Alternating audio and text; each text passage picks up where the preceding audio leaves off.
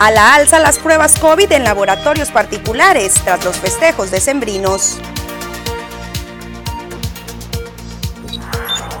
Advierte la CTM el apoyo de 44 sindicatos y más de 120 mil trabajadores de Cajeme en el conflicto de la huelga de Sutoc.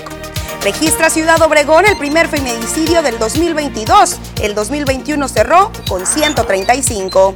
Confirma el gobernador del estado la próxima jornada de vacunación para docentes este 12 de enero.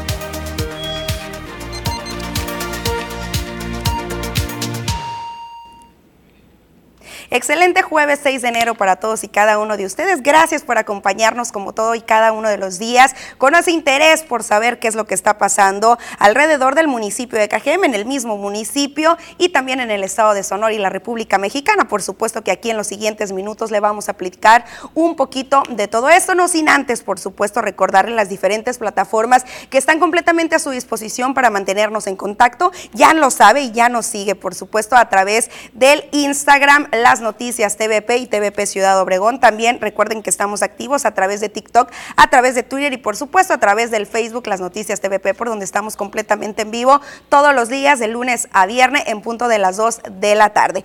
Y bueno, arrancamos con la información y es que eh, se ha mencionado mucho ya esta alza en casos COVID a nivel República Mexicana, pero también ya se están haciendo presentes estos incrementos en los diversos laboratorios, sobre todo los privados de Ciudad Obregón.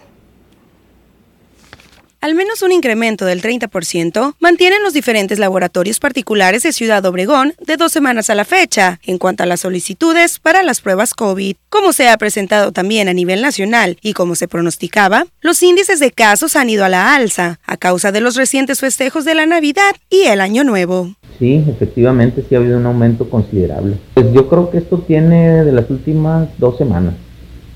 Ya el ayer ya hizo pues hizo como que entre ayer y antier ha hecho crisis, ha, aumentado más todavía.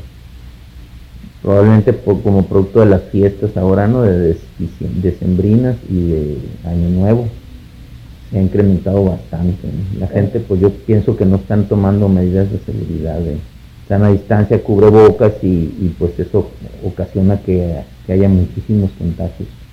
Las pruebas que realizan, entre un 30 y un 40% resultan positivas, alertó. Es decir, que de cada 10 personas que acuden, al menos 3 tienen el virus. Estamos en, una etapa crítica como al principio de la pandemia porque pues se incrementa mucho el trabajo, ¿verdad? Y se satura todo.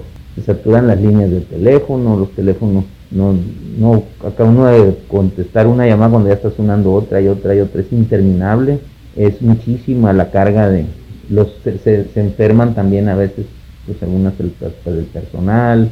Es, es igual es una crisis eh, fuerte que está pasando ahorita otra vez eh, en cuanto al número de casos Jorge Salazar se dio a la tarea de recorrer diversos de estos laboratorios en los que se ha incrementado la demanda y el flujo a causa del COVID-19. Y una de las latentes que eh, se detectó es que la mayoría de los casos, y no es que el 100%, han surgido justamente después de la Navidad y el Año Nuevo y después de las reuniones familiares.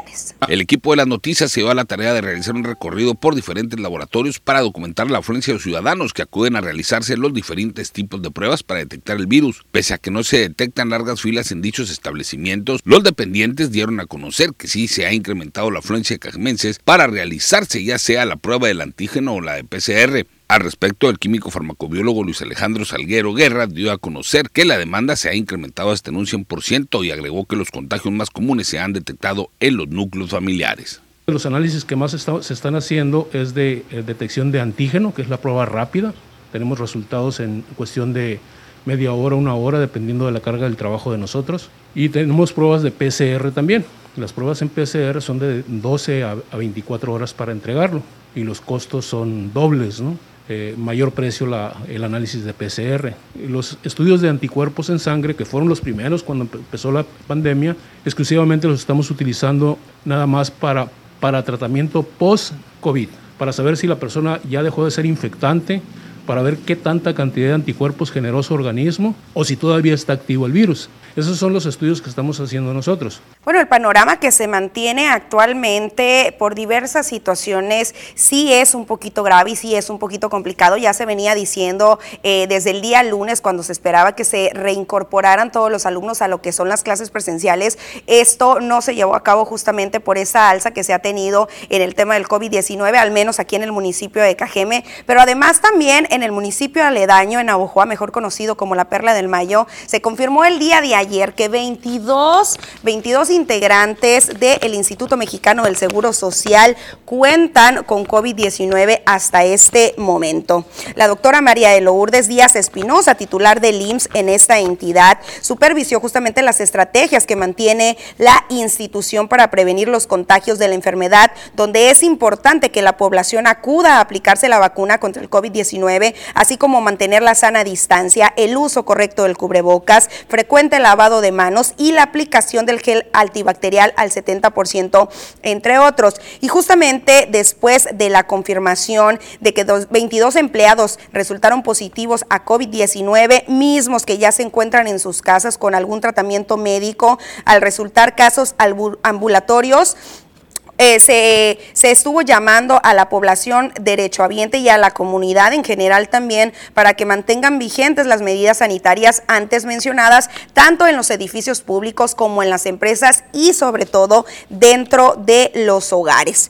También indicó que eh, estos contagios entre pues, los integrantes de la salud, enfermeros, médicos y trabajadores de este instituto, eh, la mayoría de estos casos se eh, o se obtuvieron a través de las fiestas de fin de año. La prestación de servicios que se ofrece en la subdelegación de Navojoa se mantiene sin afectación a los derechohabientes, destacó, y en el inmueble se realizó una sanitización de las áreas para evitar más contagios de su personal, además de reforzar los protocolos sanitarios. Así la información que se da por acá en la Perla del Mayo, donde también se mantiene un semáforo en color verde, al igual que en el municipio de Cajeme, pero con estos casos que seguramente traerán un retroceso durante el semáforo epidemiológico de la siguiente semana. Justamente por todo este panorama explicado desde la primera información brindada dentro de este espacio de noticias,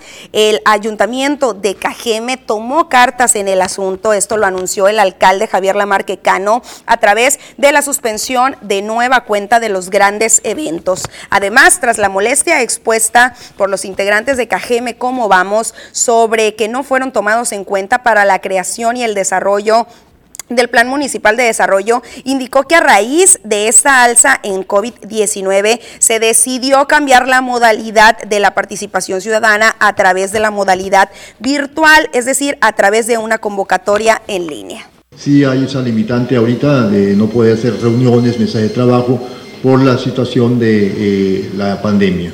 Di la instrucción para que no se diera ninguna anuencia eh, para eventos de ese carácter eh, particularmente en lo que se refiere a traer grupos musicales y bailes de ese tipo, eh, no hay ni se ha otorgado ninguna anuencia porque no hay condiciones para ello, hasta que no pase esta situación de emergencia, particularmente porque estamos a la expectativa de esta nueva ola, este crecimiento de los contagios que se han venido dando en los últimos días y no se va a autorizar, por lo tanto, como lo digo, ningún evento de ese tipo.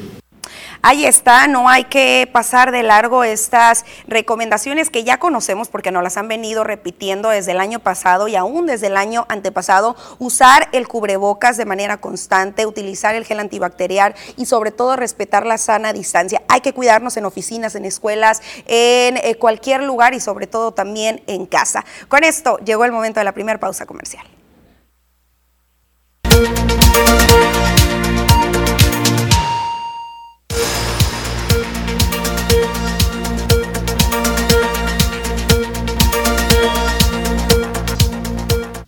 Hola, ¿qué tal? Muy buenas tardes. Es un gusto para mí saludarlos este jueves, ya acercándose el fin de semana. Acompáñenme a conocer el pronóstico del tiempo. Como información general, les comparto que tenemos a un nuevo frente frío, el número 20, ingresando sobre el noroeste de la República Mexicana. Y la masa de aire asociada con este frente frío está provocando el marcado descenso en la temperatura en algunos estados de nuestro país, como Coahuila, Nuevo León y también el estado de Tamaulipas. Veamos las temperaturas al momento en algunos puntos importantes de nuestra nación. Tijuana esta tarde con 20 grados, 22 para Chihuahua, La Paz con 24. En el sur de la República, Acapulco con 29 grados, 32 para Tuxtla y Mérida, Yucatán alcanza los 30.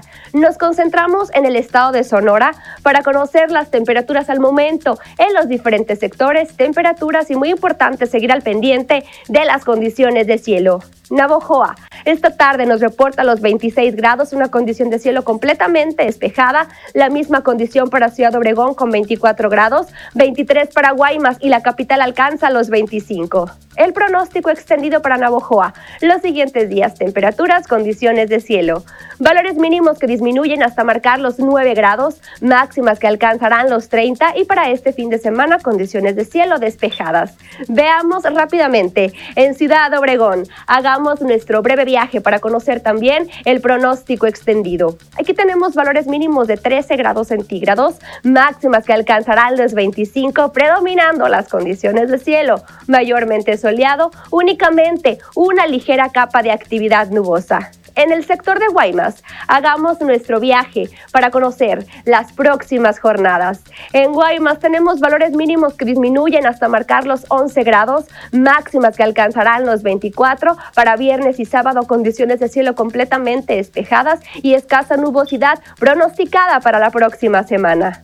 Por último, en la capital de Sonora, en Hermosillo, veamos también los siguientes días. En la capital tenemos mínimas de 10 grados, máximas que alcanzarán los 27 para este fin de semana, predominando las condiciones de cielo, mayormente soleado y escasa nubosidad, pronosticada para la próxima semana.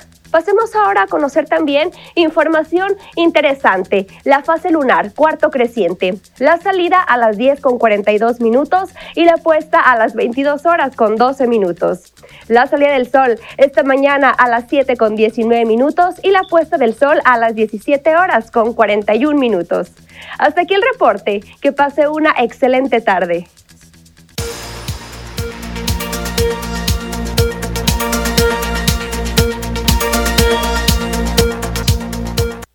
Y bueno, eh, hoy 6 de enero no podía faltar, por supuesto, la rosca de panadería panificadora Claudia eh, dentro de nuestro estudio. Ya estuvimos probando y degustando este riquísimo alimento que ayer le platicábamos a usted, que pues está presente el día de hoy en todas y cada una de las mesas. Ya le platicábamos ayer y durante la mañana también con Rosalba y Fernando el significado que tiene esta rosca que representa pues la corona de los Reyes Magos hoy justamente 6 de enero, Día de los Reyes Magos. Y en un ratito más la vamos a partir y la vamos a compartir también con todos ustedes y con el equipo. Mientras tanto, mi compañero Jorge Salazar ya está listo en la línea con información muy, muy importante para aquellos que tienen pequeñines, sobre todo en guarderías. Muy buenas tardes, Jorge.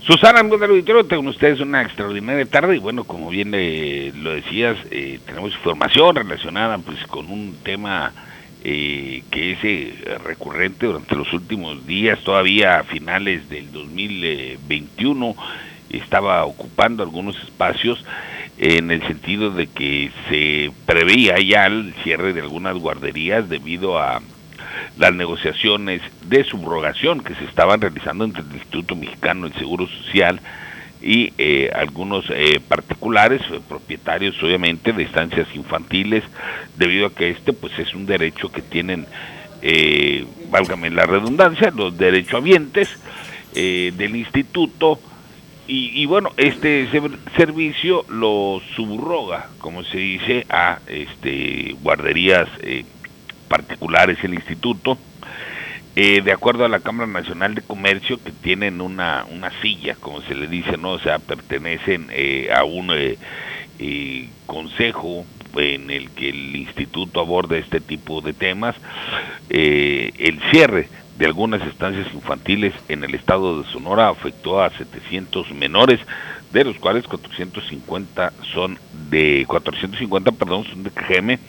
Así lo estaba dando a conocer Ivonne Llamas Asensio que dijo que fueron en KGM cuatro las estancias que cerraron sus puertas debido a no lograr a que no lograron un acuerdo con el IMSS y actualmente se cuenta con 11 estancias dentro de las cuales Susana amigos del auditorio fueron eh, reubicados los 450 menores que se, se quedaron sin el servicio tras el cierre de las cuatro estancias infantiles.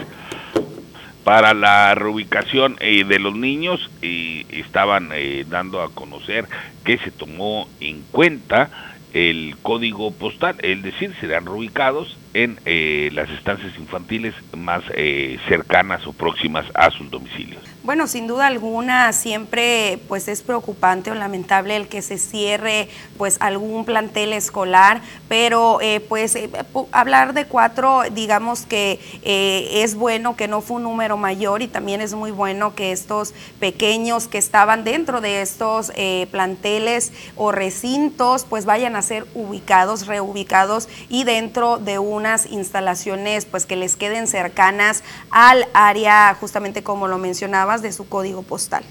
Sí, efectivamente, eh, pues fue una, eh, una cerrada negociación ahí entre los eh, propietarios de las estancias y las autoridades del Instituto Mexicano del Seguro Social, debido a que pues algunos no les parecía que el instituto les garantizaba los ingresos por cada uno de los menores que, que aceptaran debido a que pues han este pues se han eh, agudizado por llamarlo de alguna manera estas reglas son eh, más firmes eh, ahora o, siempre se ha hecho el, el pago por la, la asistencia de los niños.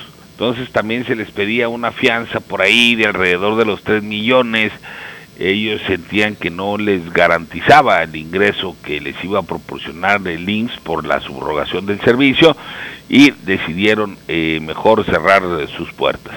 Excelente, pues muchísimas gracias Jorge por toda esta información, sobre todo para los padres de familia que estaban un poquito preocupados sobre este tema y sobre qué es lo que iba a pasar más adelante. Sí, efectivamente, pues ya, eh, fuera preocupaciones, ya los niños eh, fueron eh, reubicados, todavía hasta eh, por la tarde del día último del 2021 estaban trabajando todavía en esta reubicación y, ya pues los padres pueden, iniciaron tranquilos el, el año Susi respecto al cuidado de sus hijos. Excelente, pues muchísimas gracias Jorge, que tengas una excelente tarde. Buen provecho, hasta la próxima. Bueno, con esto llegó el momento de una pequeñísima pausa comercial mientras yo partiré la rosca.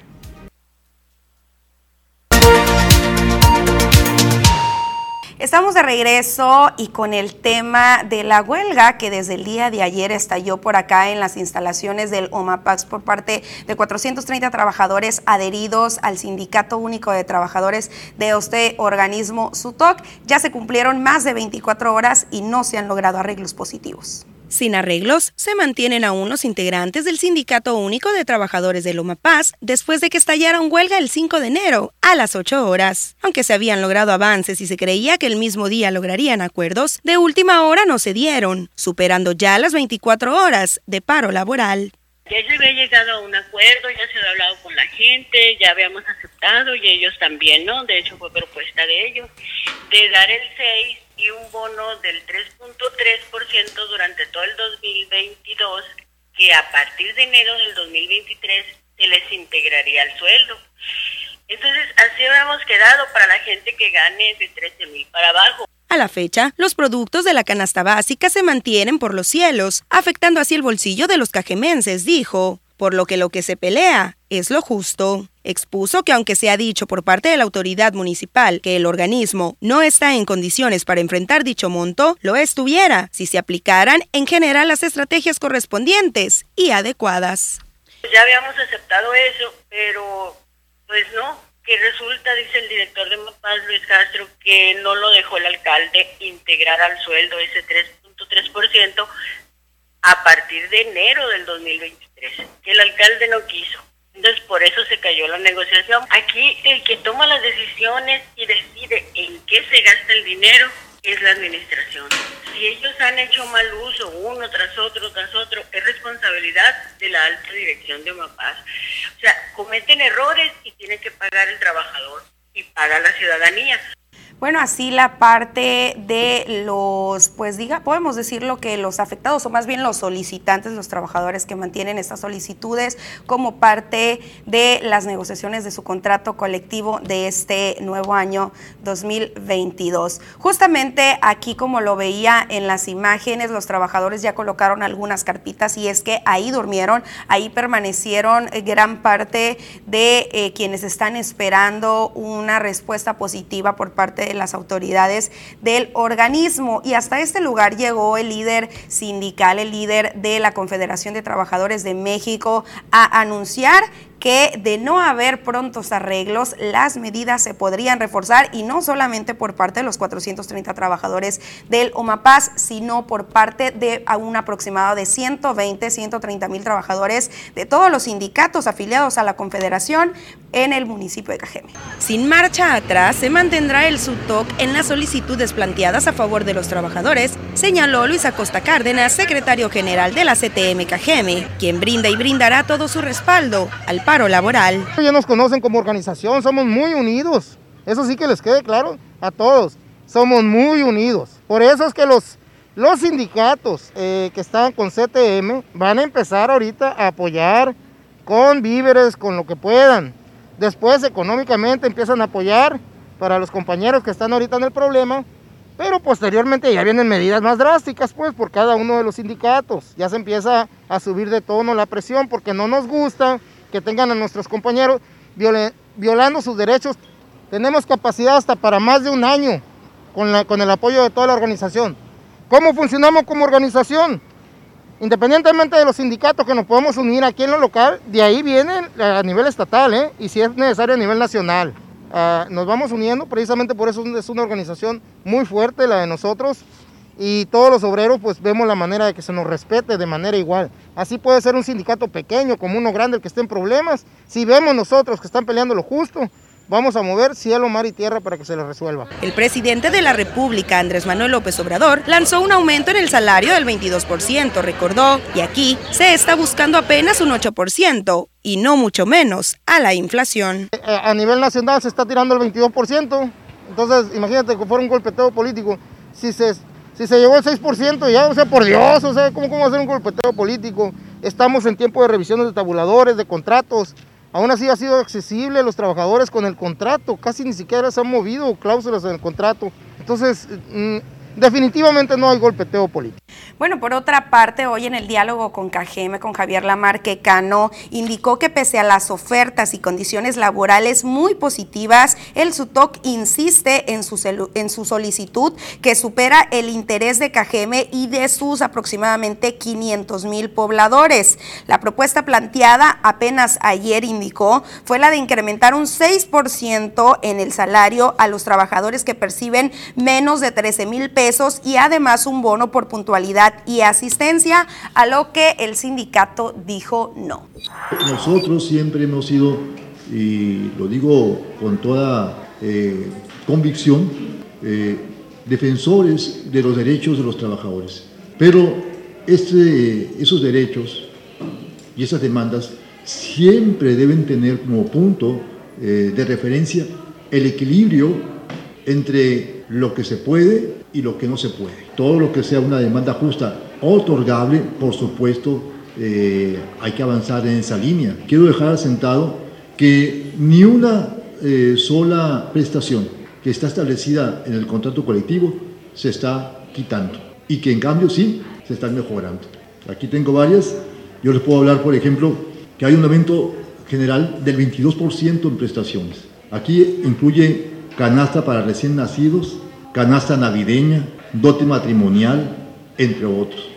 Ahí está, fueron diversos las prestaciones que estuvo explicando el alcalde que se han dado ya a los integrantes del sindicato y sin embargo pues asegura que es muy aceptable esta solicitud de mejora en el salario, sin embargo ha reiterado que el organismo no cuenta con los recursos ni con los ingresos necesarios para hacerlo y de hacerlo pues terminaría afectando así a los 500 mil habitantes que esperan una pronta solución en el tema de sus drenajes colapsados, de sus alcantarillas y en otras problemáticas que se tienen en el tema del servicio de agua potable. Con esto pasamos una pequeñísima pausa comercial, pero continuamos con más información después del corte.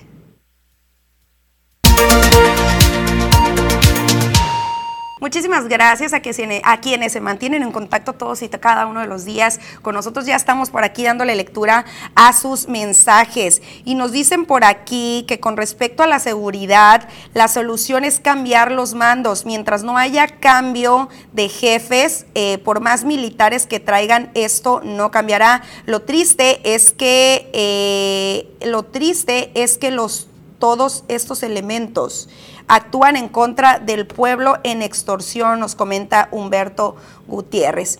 También nos dicen por acá, aún seguimos con los drenajes bien tapados y ya no soportamos los fétidos olores. Esto por la calle Agustín Melgar, número 272, entre California y Tabasco, Colonia Faustino Félix. Auxilio, estamos eh, enfermos de tan feos olores. También por acá nos dicen, nuevamente los saludo y les pido de la manera más atenta, nos ayuden a gestionar estos dos puntos. Callejón República de Perú, entre Jesús García y 6 de abril, Colonia Hidalgo, Ciudad Obregón, Sonora.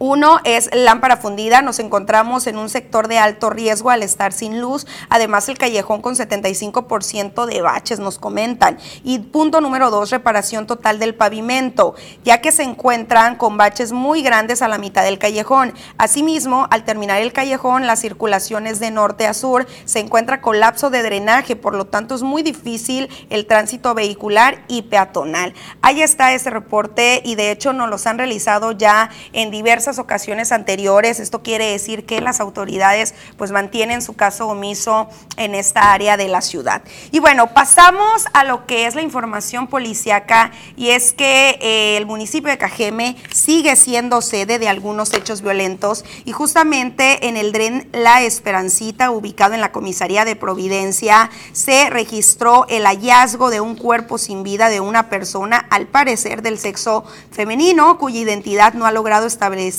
hasta este momento. Los hechos se registraron alrededor de las 11.30 horas y en el lugar se encontraron varios indicios de violencia, entre ellos un casquillo percutido de arma corta y rastros de sangre. Con el hallazgo de la víctima de esta eh, agresión armada, la cual se convirtió en la número 10 de este año, y en la primera mujer que es privada de la vida en el 2022. Hasta la escena del crimen se trasladaron elementos de las diferentes corporaciones para tomar nota de lo ocurrido y dar inicio a las indagatorias correspondientes. Durante las últimas horas trascendió también que en el tramo carretero que comunica las comunidades de Caborca y Santa Ana se registró un enfrentamiento entre autoridades federales y un grupo delincuencial que dejó como resultado una persona sin vida.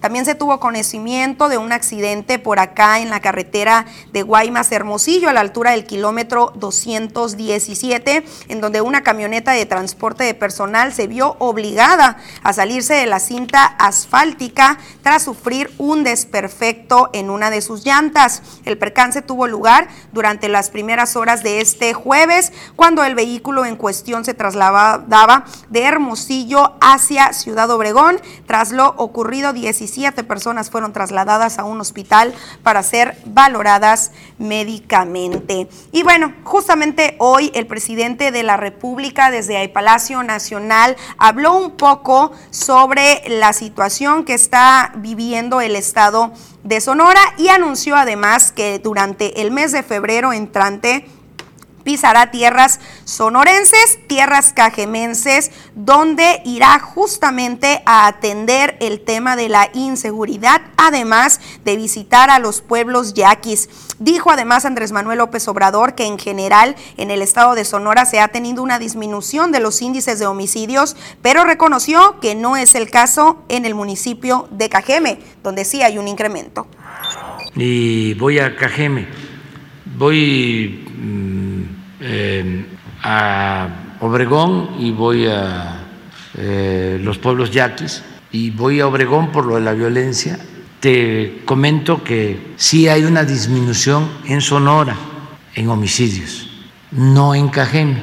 O sea, hemos logrado aquí hace poco se dio a conocer eh, el resultado de cómo estamos en los estados de más violencia, sobre todo de homicidios. Y hay una disminución. Sí, del 13% se documentó. En, en, el Estado, pero no en Cajeme. Sí, ahí hemos tenido incrementos. Y ya estamos trabajando en eso y voy a ir a eso pues ahí está, vamos a esperar esta visita. Por supuesto, ya lo indicaba también el alcalde de Cajeme, Javier Lamarquicano, que se mantienen las puertas abiertas para el presidente de la República, sobre todo ya que acude a abordar temas de suma importancia para este municipio y también para el estado de Sonora, como lo es el tema de los indígenas yaquis y también, por supuesto, el tema de la inseguridad en Ciudad Obregón y en el municipio de Cajeme. Pausa comercial. ¿Qué tal amigos de las noticias? Bienvenidos a la información deportiva el día de hoy. Diego Alonso fue presentado en el Estadio Centenario como nuevo entrenador de la selección uruguaya este martes. El Tornado transmitió su confianza a los futbolistas de que serán capaces de llevar a la Celeste al Mundial, consultando sobre lo que se movilizó internamente cuando recibió la llamada para ser el entrenador de la selección de su país y si tuvo en cuenta la complicada situación de la Celeste para decidir su futuro fue contundente sobre qué tipo de planteamiento pondrá sobre la cancha contra Paraguay en su debut. Dijo que la idea táctica tiene que ver con lo que se tiene como entrenador y lo que entiende que los jugadores pueden dar. El entrenador no hizo calificaciones sobre jugadores en particular, a pesar de haber sido consultado por la situación de algunos de los referentes o de las posibilidades que tienen algunos arqueros de reemplazar al lesionado Fernando Muslera, consultado acerca de que si sentía presión por tener que contar a los jugadores de mayor edad o injerencia en el plantel. El brasileño Vinicius Junior ha dado un segundo negativo en su prueba PCR, el realizado por la liga tras el primero del Real Madrid y aunque podría regresar este miércoles en la Copa del Rey ante el alcoyano Carlo Ancelotti, técnico del equipo del Madrid, esperará hasta el sábado en el duelo liguero ante el Valencia en el Estadio Santiago Bernabéu. El jugador del Madrid dio positivo el 29 de diciembre a su vuelta de vacaciones navideñas y su viaje a Miami tras perderse el primer partido del 2022 ante el Getafe en el Coliseum Alfonso Pérez. El brasileño dio negativo en un test realizado por el club que se ha confirmado en la mañana de este martes por las pruebas que realiza la liga. El resultado permite el regreso del Vini en la próxima jornada de la liga que el Real Madrid disputa el sábado ante el Valencia en el Estadio Santiago Bernabéu. El jueves podrá sumarse a los entrenamientos junto al resto de sus compañeros para preparar su vuelta para jugar en la Copa del Rey. El jugador debía superar el protocolo de la Comunidad del Madrid y cumplir siete días desde que dio positivo, siempre y cuando el vector CT fuera inferior a 30, según informa el club. Vinicius cumplía las condiciones y ya podía entrenar el miércoles y competir, aunque Ancelotti ha optado por descartar su presencia en Alcoy.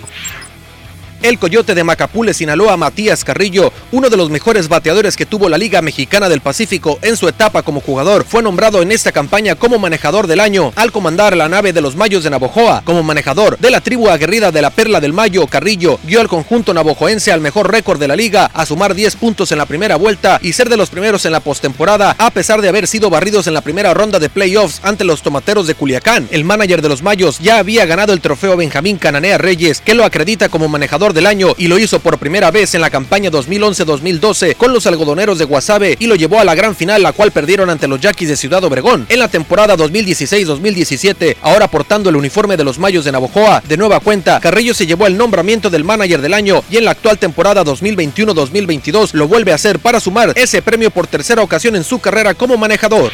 El ministro de Salud Pública de la República Dominicana, Daniel Rivera, aseguró durante este martes que la ocurrencia de la Serie del Caribe Santo Domingo República Dominicana 2022, que se celebrará en el país caribeño a finales del mes de enero, no se encuentra en peligro, pero sus protocolos dependerán del comportamiento del COVID-19 durante las próximas semanas. El repunte que está causando la variante Omicron del virus en el país caribeño tiene en alerta sobre el evento a las autoridades de salud, con un aumento significativo de los contagios como consecuencia de la variante Omicron del COVID-19. Las autoridades de salud de la República Dominicana han colocado en alerta epidemiológica a la capital del país, así como también a la provincia de Santiago de los Caballeros. Durante este martes, al informar sobre la detección de 5.201 nuevos casos del virus en el país, el ministro afirmó que la manera en la que se dé la celebración del evento dependerá del comportamiento de la pandemia en los próximos días. Eh, vamos a estar en el, mejor ritmo y para jugar ante, ante Chivas. ¿no? Sabemos que es un gran equipo, uno de los grandes de este país. Eh, obviamente le tenemos el respeto que hay que tener a todo rival y jugamos en su estadio. ¿no? Es una plaza de las más complicadas, eh, pero vamos a estar a la altura. Vamos a estar a la altura Sabemos que no contamos con todo el plantel por las cosas que, que os he comentado, por algunas lesiones también que hemos tenido. Con esto amigos llegamos al final de la información deportiva el día de hoy. Quédese con más información aquí, en las noticias.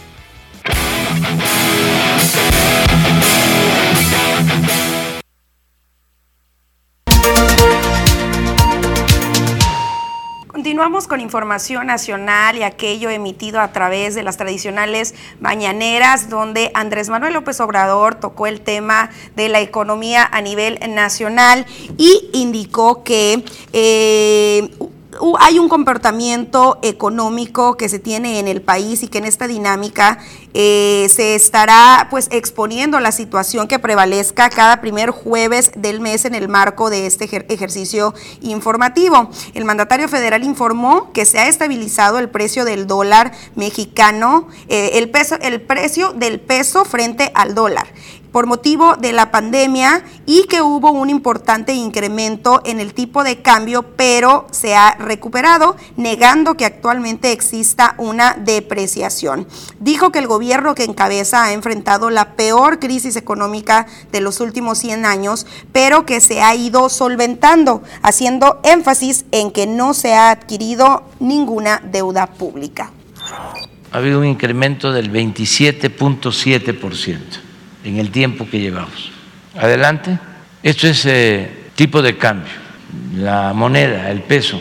Lo mismo, con la pandemia se nos fue a más de 25 pesos por dólar. Nada más a punto de que nos tocó la crisis económica pues eh, más eh, drástica de los últimos 100 años. La caída de la economía fue brutal en el mundo. En el caso de México, no padecíamos una caída de la economía como la de el 2020 desde los años 30 del siglo pasado. Entonces, por eso esto. No se trata de deuda, también durante esta rueda de prensa se abordó el tema del precio de la gasolina, tema en el cual Andrés Manuel López Obrador aseguró que en los últimos tres años no se ha tenido ningún alza, desestimando la información que al respecto han dado a conocer algunos medios de comunicación. Aseguró que los incrementos que se han tenido solo se han realizado en términos inflacionarios, negando los llamados gasolinazos durante su periodo gubernamental no ha subido en tres años, hasta bajó centavos. Esto es en general, porque en estados fronterizos, si ustedes cargan gasolina hoy en Matamoros, en Reynosa, en Nuevo Laredo, en Juárez, sobre todo eh, la frontera con Texas, está a 15 pesos el litro, pero no dan su brazo a torcer, no aceptan. Respecto a la inflación y al aumento en el costo de productos básicos, el mandatario federal aseguró que la inflación no se ha comido al aumento al salario mínimo como anteriormente sucedía, ya que destacó que como nunca antes se ha ido incrementando. Y que tenemos un comportamiento de precios en básicos, pues no estamos viendo que haya deterioro. No se ha comido la carestía el incremento al salario mínimo. Sí, desde luego que la inflación, la carestía afecta. Pero como nunca en la historia reciente se había aumentado tanto el salario mínimo, por eso no se lo ha comido. Se lo comía, se lo tragaba en el periodo neoliberal.